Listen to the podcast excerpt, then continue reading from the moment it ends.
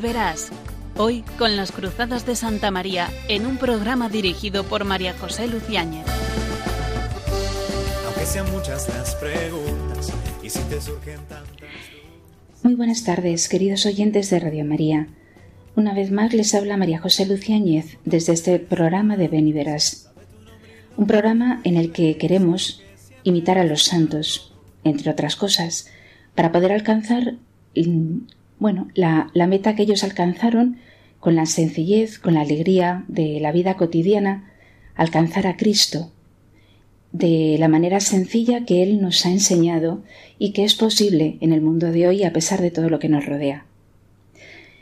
Nos encontramos en año jubilar, año compostelano, es el año jubilar también de, de San Francisco de Borja, año jubilar mmm, de San Pedro de Alcántara y bueno, posiblemente irán saliendo otros santos cuyos jubileos también vamos a celebrar. Por ejemplo, estoy ahora mismo recordando el jubileo también por la, el aniversario de la proclamación de santos a San Isidro, San Francisco Javier, Santa Teresa de Jesús, San Felipe Neri, San Ignacio de Loyola, es decir, que siempre, siempre, siempre los santos nos acompañan.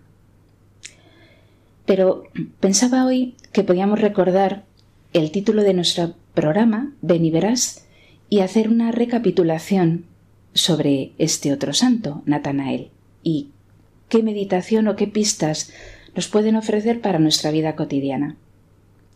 Se encuentra en el Evangelio de San Juan, capítulo 1, 45-51. Y dice el Evangelio, en aquel tiempo Felipe encuentra a Natanael y le dice, Aquel de quien escribieron Moisés en la ley y los profetas, lo hemos encontrado, Jesús, hijo de José, de Nazaret. Natanael le replicó, ¿De Nazaret puede salir algo bueno? Felipe le contestó, Ven y verás. Vio Jesús que se acercaba a Natanael y dijo de él, Ahí tenéis a un israelita de verdad, en quien no hay engaño. Natanael le contesta, ¿De qué me conoces? Jesús le responde, Antes de que Felipe te llamara, cuando estabas debajo de la higuera, te vi. Natanael respondió, Rabí, Tú eres el Hijo de Dios, tú eres el Rey de Israel. Jesús le contestó, Por haberte dicho que te vi debajo de la higuera, ¿crees? Has de ver cosas mayores. Y le añadió, Yo os aseguro, veréis el cielo abierto y a los ángeles de Dios subir y bajar sobre el Hijo del Hombre. Este Evangelio nos acerca al personaje de Natanael, mm, un personaje, un apóstol, Bartolomé, que, cuyo encuentro con Cristo podríamos catalogarlo de burlón. ¿De Nazaret puede salir algo bueno? Sin embargo, el encuentro con el Señor le sorprende y le coloca delante de su vida, y el detalle de la higuera le toca el corazón. A partir de esas palabras dichas por el Señor, la actitud de Natanael, Bartolomé, es muy distinta.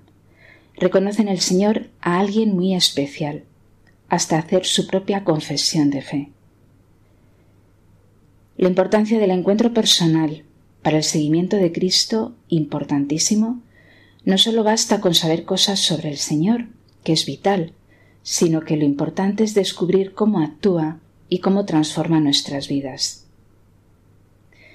Decía Benedicto XVI, precisamente eh, hablando de Natanael, en una audiencia general el 4 de octubre del 2006, dice, en la serie de los apóstoles llamados por Jesús durante su vida terrena, centramos nuestra atención en el apóstol Bartolomé. De él no tenemos noticias relevantes. Su nombre aparece siempre y solamente dentro de las listas de los doce. Pero tradicionalmente se le identifica con Natanael, un nombre que significa Dios ha dado. Este Natanael provenía de Caná y por, consiguiente es posible que haya sido testigo del gran signo realizado por Jesús en aquel lugar, el milagro de las bodas de Caná. La identificación de los dos personajes probablemente se deba al hecho de que este Natanael En la escena de vocación narrada por el Evangelio de San Juan, que acabamos de releer, está situado al lado de Felipe, es decir, en el lugar que tiene Bartolomé en las listas de los apóstoles referidas por los otros evangelios. A este Natanael, Felipe le comunicó que había encontrado a ese del que escribió Moisés en la ley y también los profetas, Jesús, el hijo de José, el de Nazaret. Como sabemos, Natanael le manifestó un prejuicio más bien fuerte. ¿Es que de Nazaret puede salir algo bueno? La historia de Natanael nos sugiere una reflexión.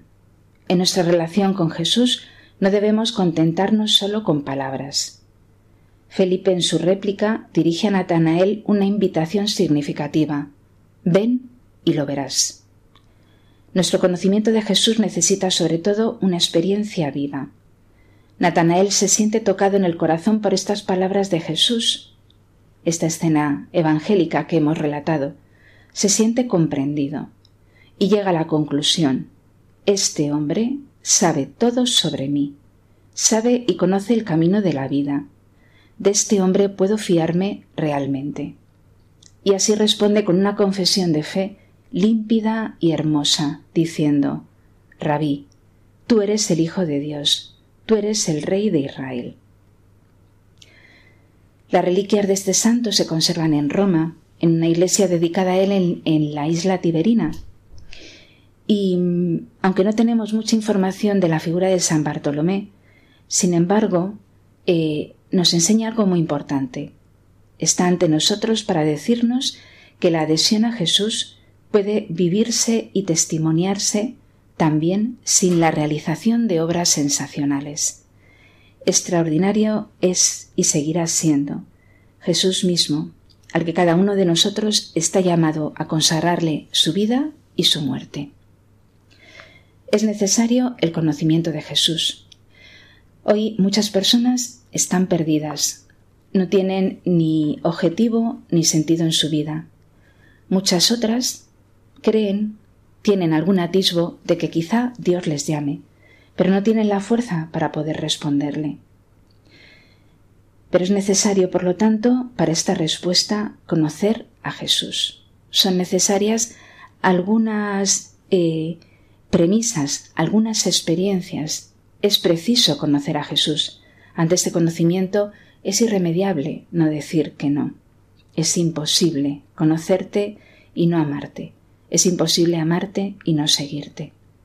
Por esa razón, nuestro programa se dedica a dar algunas pistas para poder conocer a Jesús y seguirle. No se retiren, que en unos minutos volvemos con Ven y verás.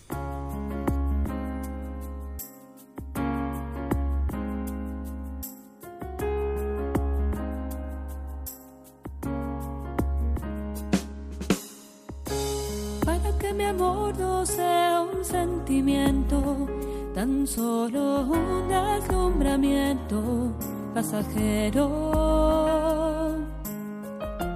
para no gastar mis palabras más mías, ni vaciar de contenido mi te quiero. Quiero hundir más hondo mis raíces en ti y cimentar en solidez este mi afecto. Pues mi corazón que es inquieto y es frágil, solo acierta si se abraza tu proyecto. Más allá de mis miedos, más allá de mi inseguridad,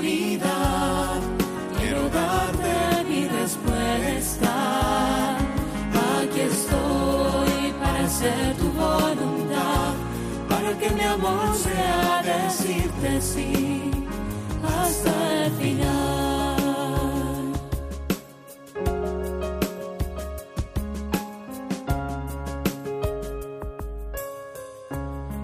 comprender, Señor, tu amor tan puro, amor que persevera en cruz, amor perfecto.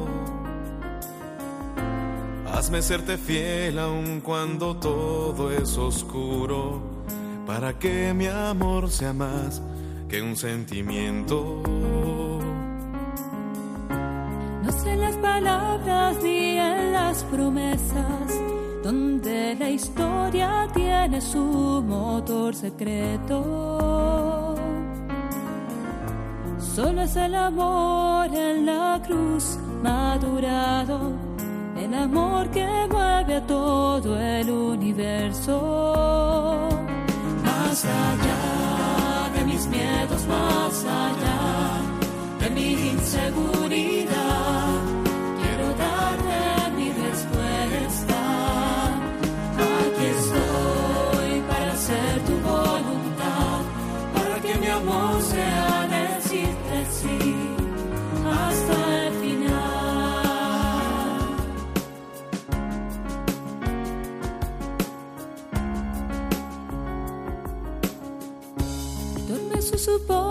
temer en el huerto, y sus amigos acompañan al maestro. Si es hora de cruz, es hora de fidelidades, pero el mundo nunca quiere aceptar eso. Pongo mi pequeña vida tus manos por sobre inseguridades y mis miedos.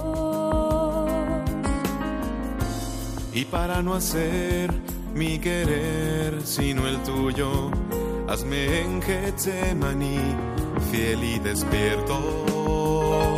Más allá de mis miedos, más allá de mi inseguridad,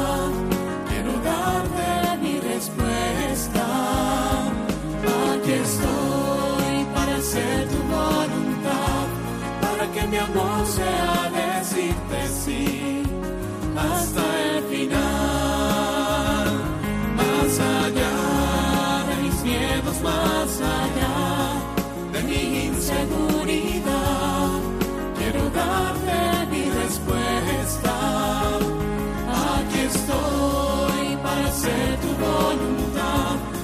que mi amor sea decirte sí hasta el final. Más allá de mis miedos, más allá de mi inseguridad. Quiero darte mi respuesta. Aquí estoy para hacer tu voluntad, para que mi amor sea decirte sí hasta el final. Nos encontramos en el programa Ven y Verás. Les saluda de nuevo María José Luciáñez, mm, encantada de volver a estar con nuestros oyentes y después de escuchar esta canción Más allá de mis miedos, en que se nos invita a que no tengamos miedo a seguir a Jesucristo, no tengamos miedo a lo que nos pueda pedir.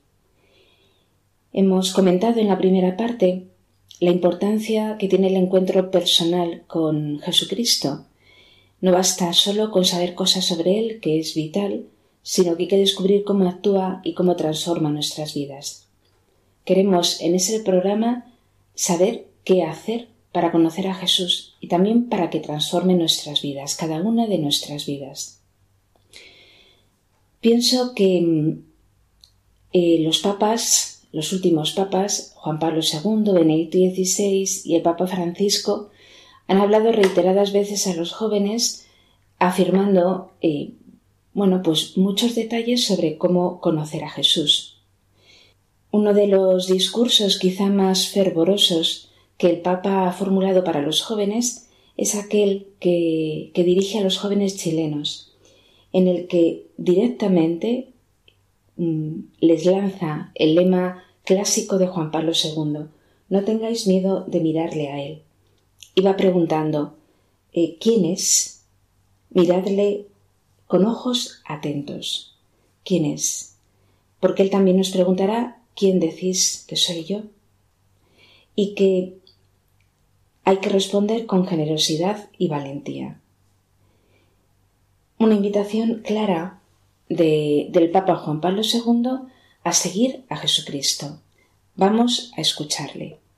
Jóvenes chilenos, No tengáis miedo de mirarlo a Él. Mirad al Señor. ¿Qué veis? ¿Es solo un hombre sabio? No. Es más de eso. ¿Qué es? ¿Es un profeta? Sí. Pero es más aún. Es un reformador social. Mucho más que un reformador. Mucho más.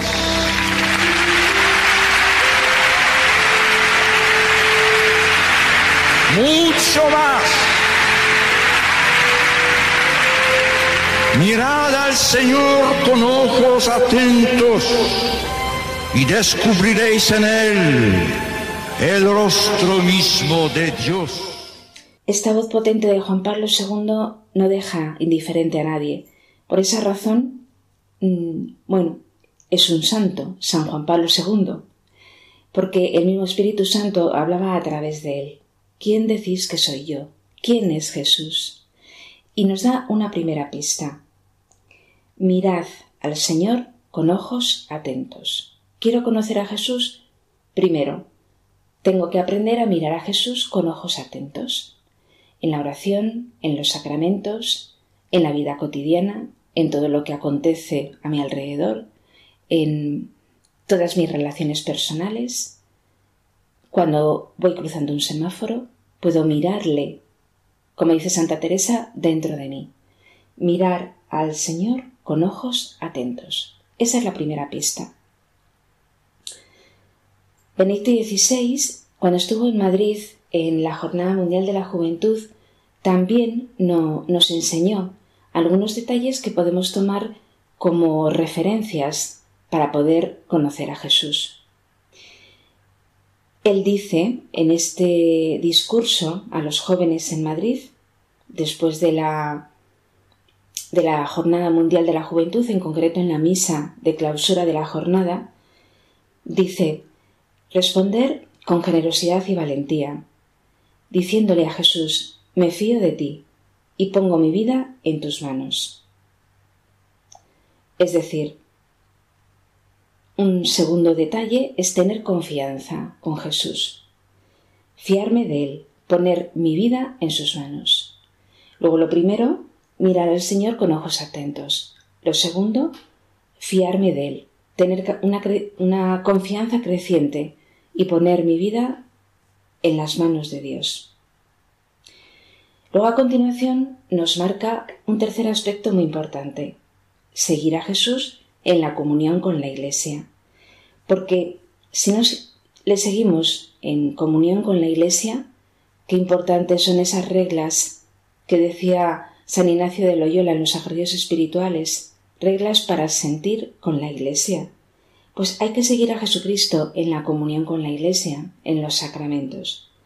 Porque si no, corremos el riesgo de no encontrar a Cristo o seguir una imagen falsa de Él. Y esto es cierto porque muchas veces eh, acomodamos a Jesús a nuestros intereses, a nuestras o nuestros modos particulares de ver las cosas, y entonces diluimos la imagen de Jesús. Jesús es exigente, su Evangelio es exigente. Por lo tanto, no recortar las páginas del Evangelio. Vamos a escuchar, por lo tanto, a Benedicto XVI cómo nos señala estos aspectos para seguir a Jesús en la comunión con la Iglesia, aprender a conocerle, confiando en Él. Queridos jóvenes, también hoy Cristo se dirige a vosotros con la misma pregunta que hizo a los apóstoles, ¿y vosotros quién decís que soy yo? Respondedle con generosidad y valentía, como corresponde a un corazón joven como el vuestro. Decidle, Jesús, yo sé que tú eres el Hijo de Dios, que has dado tu vida por mí. Quiero seguirte con fidelidad y dejarme guiar por tu palabra. Tú me conoces y me amas. Yo me fío de ti y pongo mi vida entera en tus manos. Permitidme también que os recuerde que seguir a Jesús en la fe es caminar con Él en la comunión de la iglesia. No se puede seguir a Jesús en solitario. Quien cede a la tentación de ir por su cuenta o de vivir la fe según la mentalidad individualista que predomina en la sociedad, corre el riesgo de no, de no encontrar nunca a Jesucristo o de acabar siguiendo una imagen falsa de Él. Vuestra presencia aquí, jóvenes, venidos de los cinco continentes, es una maravillosa prueba de la fecundidad del mandato de Cristo a la Iglesia. Id al mundo entero y proclamad el Evangelio a toda la creación. No se puede seguir a Jesús en solitario. Eso es claro. Lo señala muy bien Benedicto XVI. Hay que seguirle en la Iglesia. Pero también mm, nos indica eh, XVI un aspecto importante. No se puede conocer a Cristo y no darle a conocer. Es necesario evangelizar, es necesario ser misionero, pero si no se conoce a Jesús no se puede ser misionero. Por lo tanto, mm, aprender a conocerle para darle a conocer. Otro discurso de Benedicto XVI que marca claramente mm, algunos detalles muy interesantes para poder conocer a Jesús y para seguirle, porque es inevitable eh, unir las dos cosas, conocerle, seguirle, amarle. Pues un discurso en el que realmente nos habla de esto y nos invita, eh, bueno, a cosas mayores, como decía San Estanislao de Cosca, para mayores cosas he nacido. Pues es el discurso que dirige a los voluntarios de Madrid de la Jornada Mundial de la Juventud que se celebró en el 2011. Ese discurso a los voluntarios no tiene desperdicio y merece la pena meditarlo muchas veces. Dice ahí en, en ese discurso que nos dejemos llevar por el Señor y que nos ofrezcamos como voluntarios a Él. Que solo esa manera será la forma de alcanzar la plenitud a la que estamos siendo llamados. Y por lo tanto hay que responder con amor. Es un discurso en el que en torno a la idea de voluntario,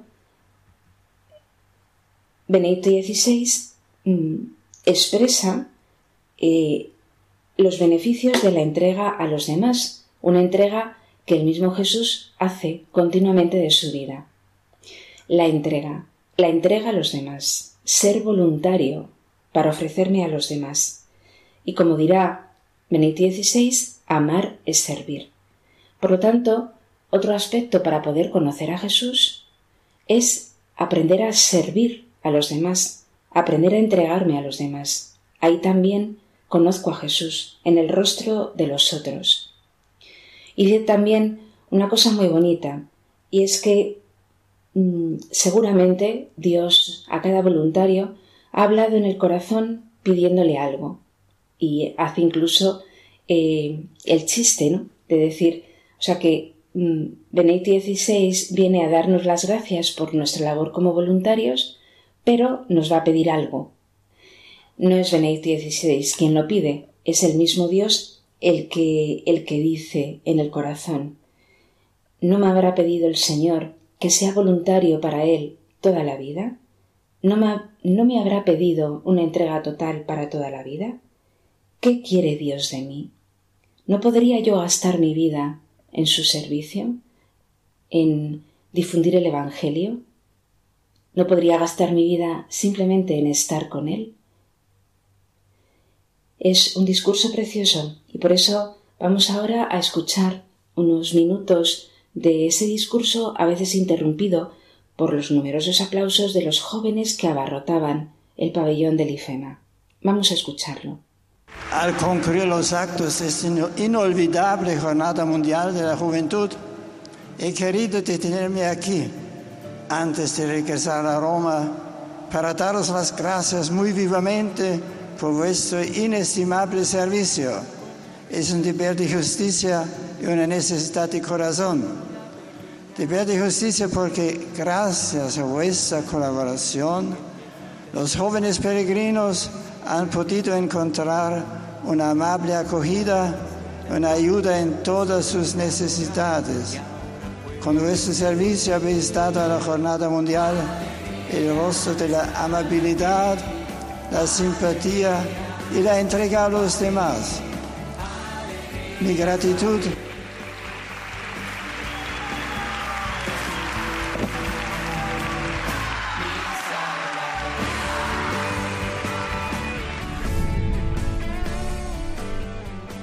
gratitud es también una necesidad de corazón, porque no solo habéis estado atentos a los peregrinos, sino también al Papa. Amén.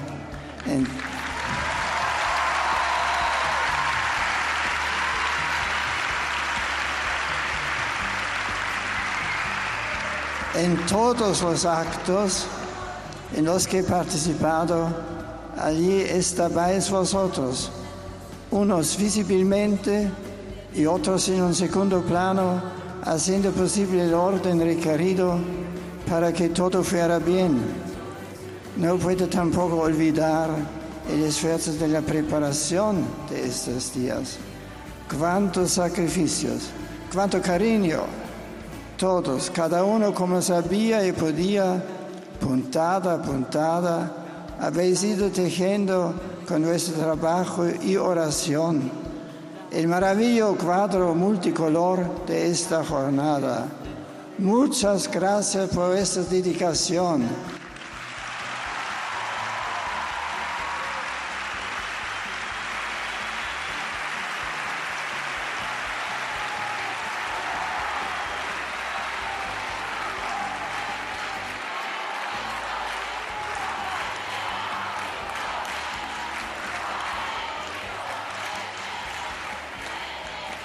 Os agradezco, os agradezco este gesto entranable de amor.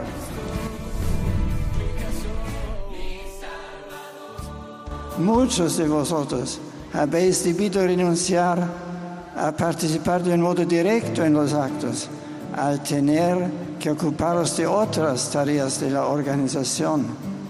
Sin embargo, esa renuncia ha sido un modo hermoso, evangélico de participar en la jornada. Él de la entrega a los demás de la que habla Jesús. En cierto sentido, habéis hecho realidad las palabras del Señor. Si uno quiere ser el primero, sea el último de todos, el servidor de todos.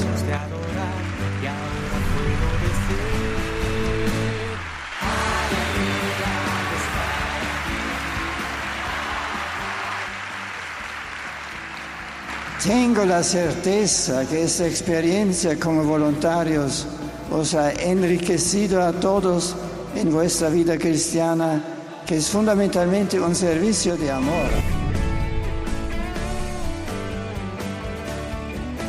El Señor transformará vuestro cansancio acumulado, las preocupaciones y el agobio de muchos momentos en frutos de virtudes cristianas, paciencia, mansedumbre, alegría en el darse a los demás, disponibilidad para cumplir la voluntad de Dios.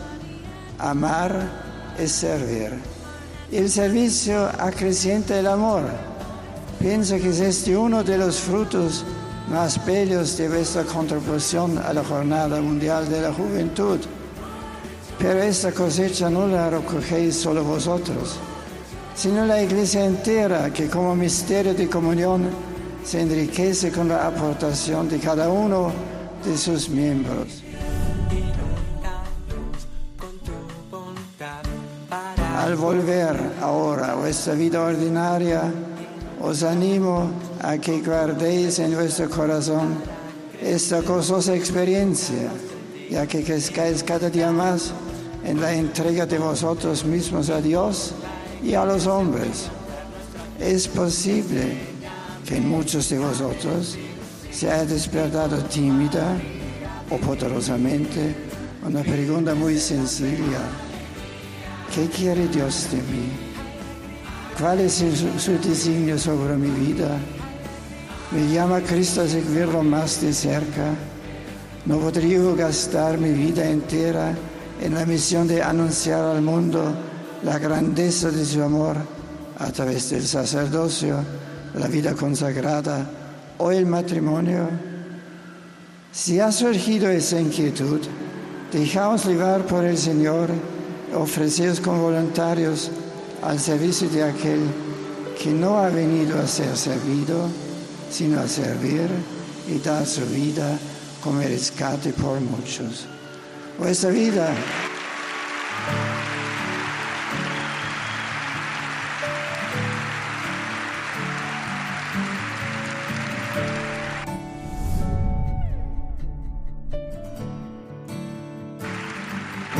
vida alcanzará una plenitud insospechada.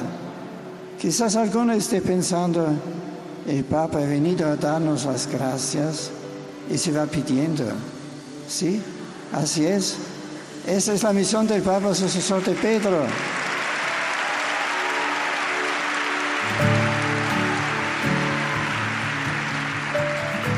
Y no olvidéis que Pedro, en su primera carta, recuerda a los cristianos el precio con que han sido rescatados, el de la sangre de Cristo. Vida desde esta perspectiva sabe que el amor de Cristo solo se puede responder con amor. Y eso es lo que os pide el Papa en esta despedida, que respondáis con amor a quien por amor se ha entregado por vosotros. Gracias de nuevo y Dios va siempre con vosotros. Ofrécete como voluntario. Solamente siendo voluntario de la voluntad de Dios, alcanzarás la plenitud que Él ha trazado para ti desde toda la eternidad y que, y que quiere, quiere que realmente seas feliz ahora y siempre. Hay muchas llamadas de estas que en las jornadas mundiales de la juventud Dios hace al corazón de los jóvenes que se quedan sin respuesta.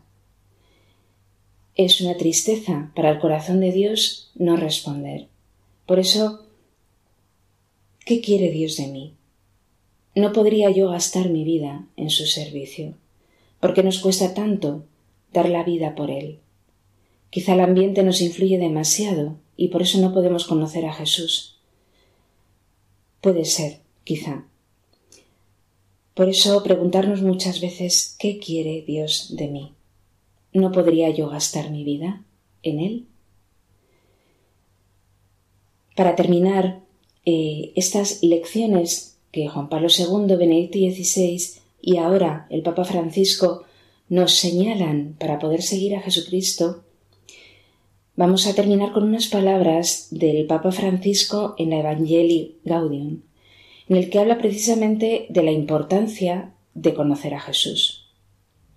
Dice, no se puede perseverar en una evangelización fervorosa si uno no sigue convencido, por experiencia propia, de que no es lo mismo haber conocido a Jesús que no conocerlo. No es lo mismo caminar con Él que caminar a tientas, no es lo mismo poder escucharlo que ignorar su palabra. No es lo mismo poder contemplarlo, adorarlo, descansar en él que no poder hacerlo. No es lo mismo tratar de construir el mundo con su Evangelio que hacerlo solo con la propia razón. Sabemos bien que la vida con Él se vuelve mucho más plena y que con Él es más fácil encontrarle un sentido a todo. Por eso evangelizamos, no solamente porque yo encuentre el sentido, sino porque todos los hombres lo encuentren. Por eso evangelizamos. El verdadero misionero, que nunca deja de ser discípulo, sabe que Jesús camina con él, habla con él, respira con él, trabaja con él. Percibe a Jesús vivo con él en medio de la tarea misionera. Si uno no lo descubre a Él presente en el corazón mismo de la entrega misionera, pronto pierde el entusiasmo y deja de estar seguro de lo que transmite. Le falta fuerza y pasión. Y una persona que no está convencida, entusiasmada, segura, enamorada, no convence a nadie. Qué bonito es esto que dice el Papa Francisco. No es lo mismo haber conocido a Jesús que no conocerlo. Por eso, qué importante es que yo siga estos consejos de los papas, conocer a Jesús y responder con generosidad y valentía. Fiarme de Él, confianza, seguirle en la Iglesia, en la comunión con la Iglesia, no en solitario, porque entonces sigo una imagen desvirtuada.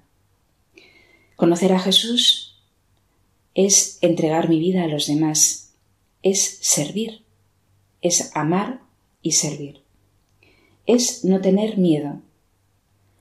Conocer a Jesús es mirar al Señor con ojos atentos en cada momento de mi día, en cada momento de oración, en todos los sacramentos que recibo.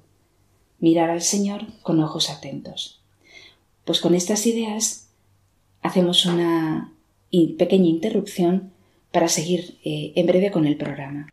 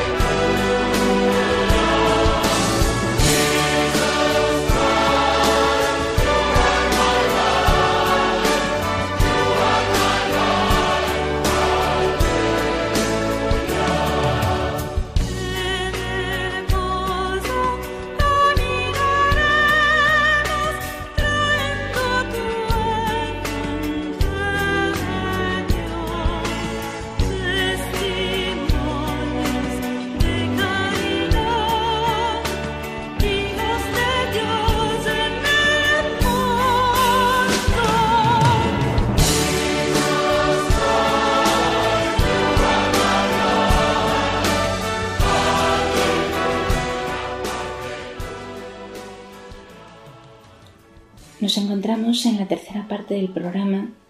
Les habla María José Luciáñez desde el programa Beniveras. Invitamos a los jóvenes a que nos escriban. Ven a la dirección de correo beniveras2 consultando lo que deseen acerca de, del tema de la vocación, el discernimiento o los temas que se van tratando en los distintos programas. Después de haber escuchado esta bella canción que nos recuerda a las Jornadas Mundiales de la Juventud, a tantos encuentros con, con el Papa Juan Pablo II, con Benedicto XVI, con el Papa Francisco, Jesucristo, eres mi vida, mm, vamos a, dar algunas notas más que nos puedan ayudar, casi eh, en plan un poco de meditación, que nos puedan ayudar a conocer a Jesús, Hemos dado muchas notas ya en el programa que nos indican los papas en los distintos encuentros con los jóvenes. Nos vamos a centrar especialmente en palabras de, de Ratzinger, de Benedicto XVI, especialmente en algunos libros que él tiene escribiendo mm, sobre Jesús, los caminos de Jesucristo o la bendición de la Navidad. Luego después también en, los tres magníficos libros sobre Jesús de Nazaret. Por lo tanto, las ideas que el Papa nos puede dar también nos pueden ayudar. Dice eh, el Papa que Jesús es el Señor, una palabra que es evitada. Es eh, el Señor. El Jesús de los Evangelios es totalmente diferente, exigente, audaz, mientras que el Jesús que deja contento a todos es un fantasma, un necio, no es una figura real. El Jesús de los Evangelios no es ciertamente cómodo para nosotros, pero justamente así Él responde el interrogante más profundo de nuestra existencia, la cual, querámoslo o no, busca ansiosamente a Dios. Debemos ponernos en camino nuevamente hacia ese Jesús real. Hay que ponerse en camino hacia ese Jesús real. ¿Cómo nos ponemos en camino? Ya hemos dado algunas pistas. Estar atento, confianza en Él, entrega a los demás, entrega a Él, responder cuando Él con alguna inquietud interior nos llama, responder ipso facto. Pero este Jesús, dice, no es ciertamente cómodo. Ahora es el Señor. Y dice también, Él, ese hombre oculto, crucificado, es el verdadero Rey, y toda la estructura de la historia está orientada a Él. El hombre oculto, el hombre crucificado. ¿Qué lección nos da Jesús con su vida? ¿Qué lecciones nos dan los santos con su vida? Que han buscado mm, el ocultamiento, la sombra, no brillar. Y lo que han buscado es la gloria de Dios. Eso es lo que ha hecho Jesús eso es lo que más nos acerca a Jesús. Los últimos serán los primeros, dice él mismo en el Evangelio, porque Dios invierte los criterios de los hombres. Dios ha escogido lo débil. En su propia genealogía hay hombres y mujeres pecadores. Por eso la mención de la genealogía de Jesús hace referencia especialmente a que es una obra de la gracia.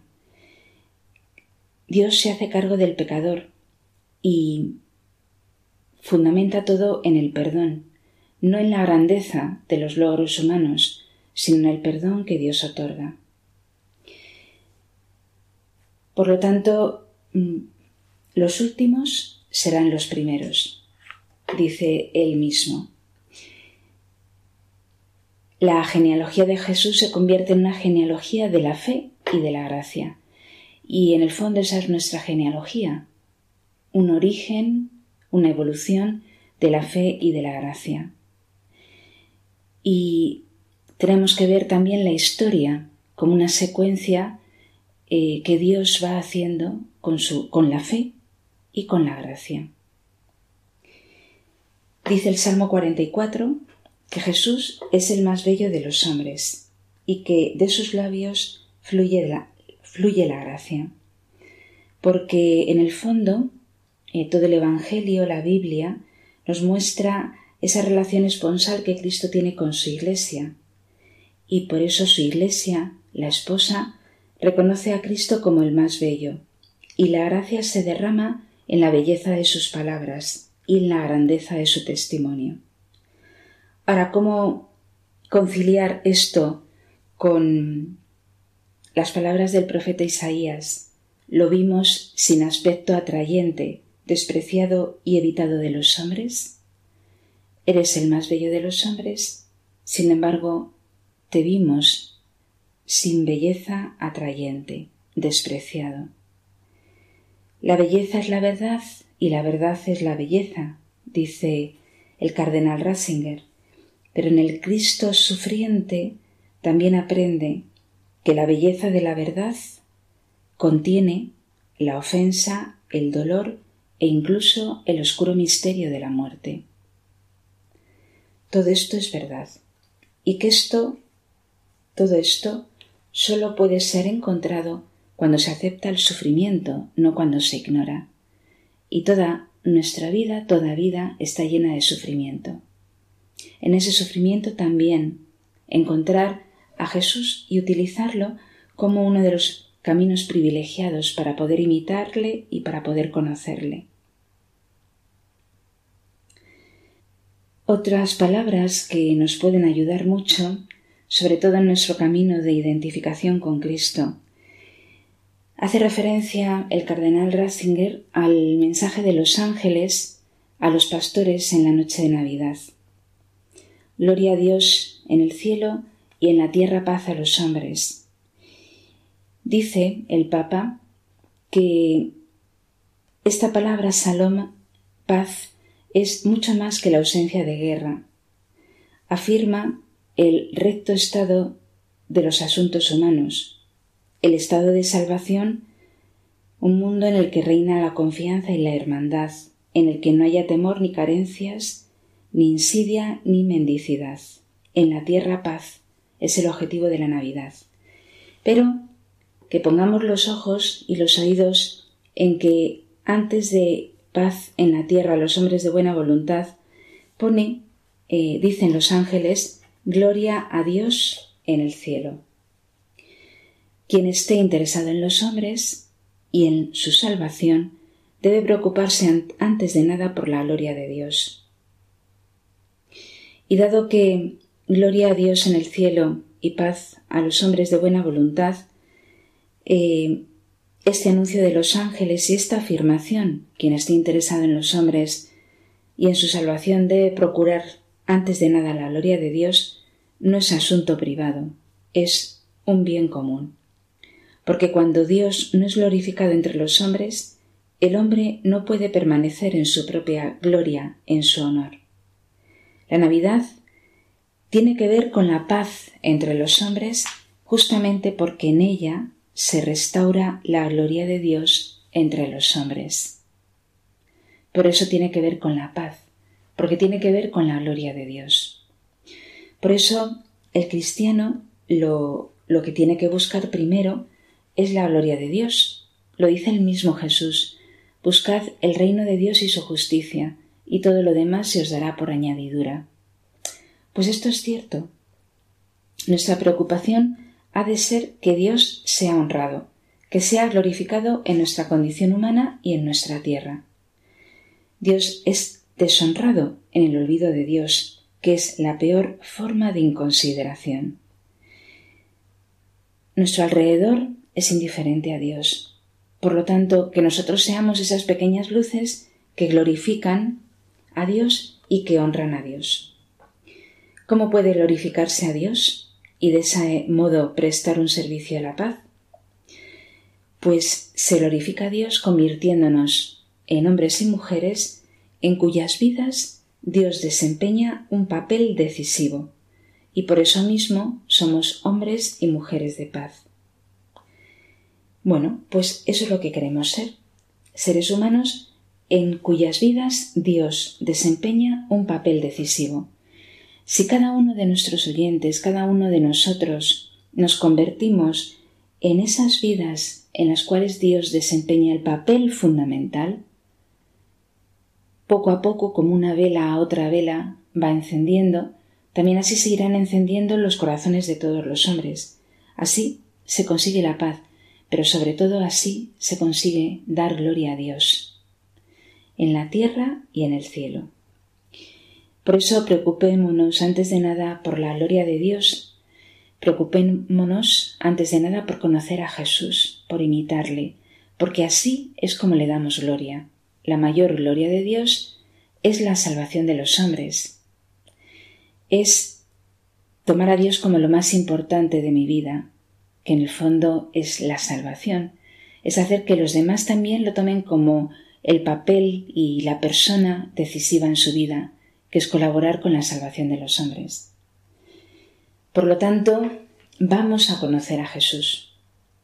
Nos, aproximamos, eh, ya queda muy poco tiempo para comenzar la cuaresma. La cuaresma es un tiempo de gracia. Es un tiempo que nos aproximan al Dios sufriente y al Dios glorificado. Es un tiempo también para conocer más íntimamente a Jesús. Nuestro próximo programa será, por lo tanto, en este tiempo cuaresmal. que vamos a ir haciendo? Caminando con Jesús en el desierto y también caminando con los santos, esas luces que se decidieron a seguir a Jesucristo y que ahora son luz para cada uno de nosotros. Pues les deseo un feliz y un santo comienzo de la cuaresma. Les deseo también que poco a poco unos por otros recemos para que estas notas que nos ayudan a conocer a Jesús se hagan realidad en cada uno de nosotros. Muy buenas tardes, queridos oyentes, y hasta el próximo programa.